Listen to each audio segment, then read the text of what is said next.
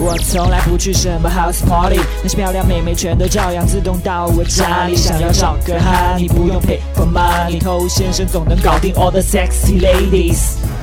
嗨，我是头先生。我的工作不可避免的要接触到很多的男性，那这当中有很多的都是直男，那包括我自己在内，曾经也都是非常直的直男。那么直男的思维非常普遍的一个现象呢，就是我们去面对一些问题的时候。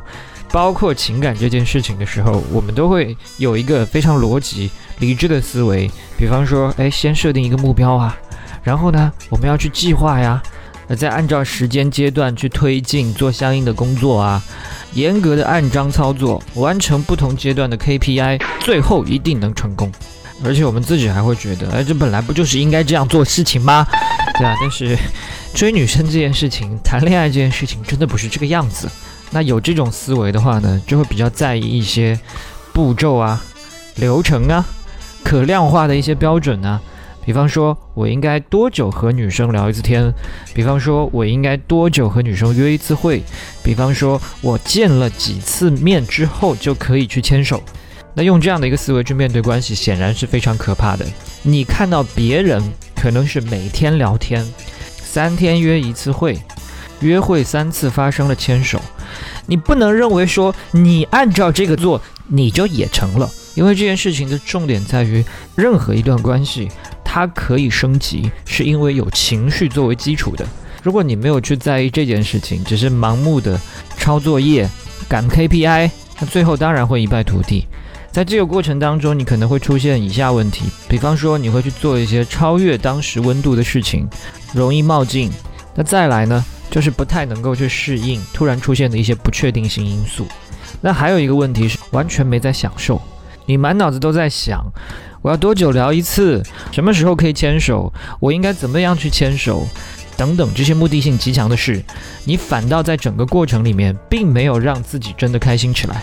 那你这么辛苦的去做这件事情，是不是太委屈自己了呢？嗨，你多久没有恋爱了？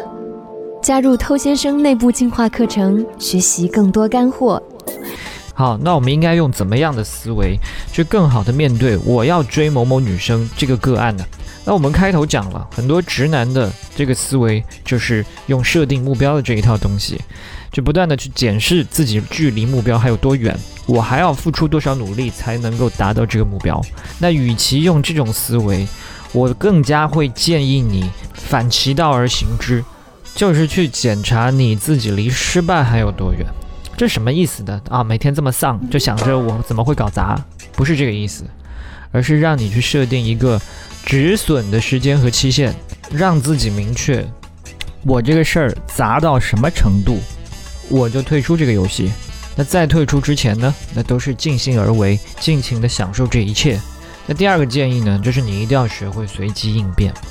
我们开头的那种直男思维。其实跟我们在管理工作的时候非常像，我们希望很多东西可以都在我的掌握当中，按照我的节奏来。那如果情感关系变成这个样子，它会变得非常无聊、令人乏味的。所以，即使你真的做到可以对一段关系把控的这么精准，但你相信我，那不会让你真的快乐。那感情的故事嘛，往往都没有什么固定的剧本，你需要用随机应变的态度去面对这一切的风云变幻。所以，你的态度应该是。把握住每一次和妹子互动的机会，然后根据妹子当时的切身反应来决定你接下来会继续怎么跟她互动，到一个什么样的程度，而不是按照你自己一开始一厢情愿设定好的剧本，然后闭着眼睛往前走。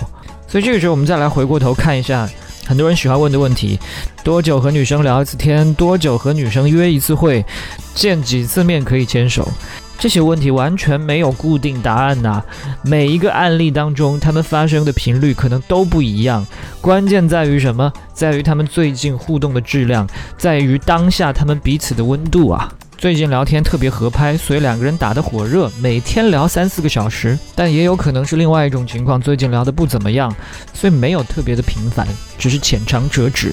但如果在某一天双方的状态又特别对，自然又会聊得更加频繁。所以，至于多久约一次会，多久能够牵手，这些也都是一样的道理。有的人第一次见面就牵手，有的人认识半年牵手还被骂流氓。所以今天说到最后呢，就是希望你可以放下这种直男的僵化的思维，不要工作恋爱傻傻分不清楚，学会感受当下的情绪，微调自己的行动，自然的一步一步过渡到最终的这个目标。好，我是偷先生，那今天就跟你聊这么多了。如果你喜欢我的节目的话呢，欢迎点击关注，在未来第一时间收获我提供给你的价值。也希望你可以把节目分享给你身边的单身狗，这就是对他最大的温柔。